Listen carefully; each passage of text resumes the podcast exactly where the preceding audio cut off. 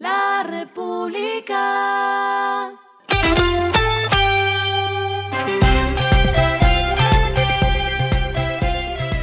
Al final de la jornada, esto es lo que debes saber sobre el comportamiento de los negocios, las finanzas y la economía. Las movidas de hoy fueron. La Fundación Universitaria Compensar inició la construcción de infraestructura de su nuevo campus en Bogotá, un proyecto que requirió una inversión de 247 mil millones de pesos. Esta construcción busca beneficiar a cerca de 16 mil estudiantes de educación formal, a más de 10 mil en educación no formal y a 18 mil 303 personas en formación vocacional. El campus será inaugurado en 2025.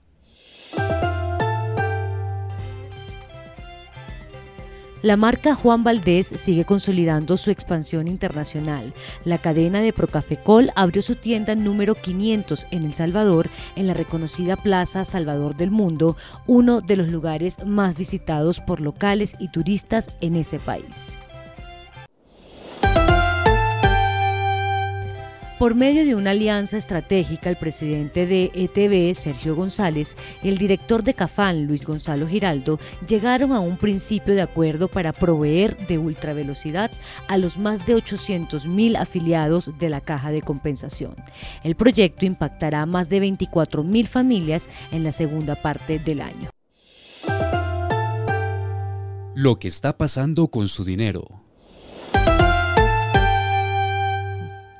Mi banco, filial del grupo Credit Corp, selló una alianza con la compañía de tecnología Mejor CDT con el propósito de promover el acceso seguro a las oportunidades de inversión rentable que ofrece la entidad bancaria a través de sus productos de CDT tradicional.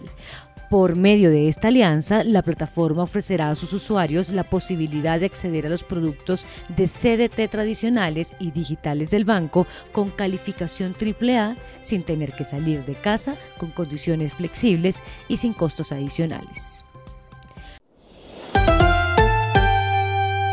Los indicadores que debe tener en cuenta. El dólar cerró en 3.979,30 pesos, bajó 37,20 pesos. El euro cerró en 4.152,16 pesos, bajó 47,09 pesos. El petróleo se cotizó en 118,57 dólares el barril. La carga de café se vende a 2.165.000 pesos y en la bolsa se cotiza a 2,94 dólares. Lo clave en el día. El ministro de Hacienda José Manuel Restrepo presentó el marco fiscal de mediano plazo con el que mostró los avances en materia fiscal y actualizó las proyecciones económicas. En sintonía con lo anunciado la semana pasada por el Banco Mundial y la OCDE, el ministro indicó que se mejoró la perspectiva de crecimiento para este año de 5% a 6,5%. El ministro dijo que habrá una corrección hasta 4,5% de déficit de cuenta corriente desde un 5,7% que se vio en 2021. Sobre el déficit fiscal, que cerró en 7,1% en 2021, Restrepo informó que para este año esperan ingresos de 19 billones de pesos en recaudo tributario, que es por encima de lo estimado. Con esto, el balance primario sería de 1,6% y de 5,6% en el déficit total. El ajuste será más fuerte en el balance primario, en el que las cuentas mejoran en 11,6 billones de pesos. A esta hora en el mundo.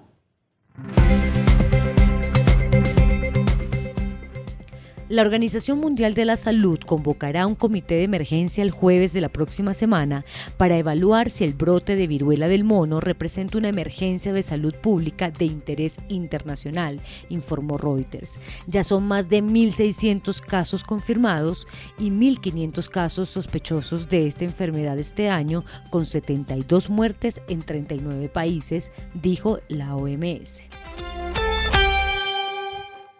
Y el respiro económico tiene que ver con este dato. Alimentarte se prepara para una nueva versión de su restaurant tour del 11 al 15 de julio en compañía de Da Vivienda y la Fundación Corazón Verde. Y desde hoy usted podrá realizar sus reservaciones para estas cenas con precios que van desde 300 mil pesos hasta 350 mil pesos en Bogotá y entre 200 mil pesos y 250 mil pesos en otras de las ciudades participantes. Las boletas estarán disponibles en atrápalo.com y los clientes de Da Vivienda tendrán 15% de descuento. La República.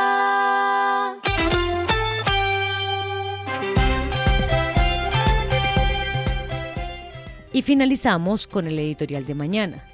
La inflación está empujando una nueva recesión. Si la Reserva Federal decide subir sus tasas de interés hasta un rango de 3% y 4% con el fin de controlar la inflación de 8,6%, según dicen los expertos, la economía global se expondría a una recesión. Esto fue Regresando a casa con Vanessa Pérez.